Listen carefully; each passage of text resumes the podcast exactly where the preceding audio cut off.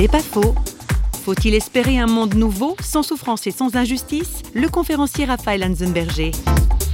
La souffrance euh, telle que nous la vivons est symptomatique de la crise de l'homme euh, qui a été dépeinte de manière extraordinaire par Albert Camus et d'autres philosophes existentialistes et cette attente d'un au-delà, cette attente d'un autre monde dans lequel la souffrance n'est plus, la maladie n'est plus, le mal n'est plus. Et ce monde-là existe, il est à venir, ce jour où Dieu lui-même enlèvera. Imaginez que Dieu lui-même enlève nos larmes, hein, il essuie nos larmes.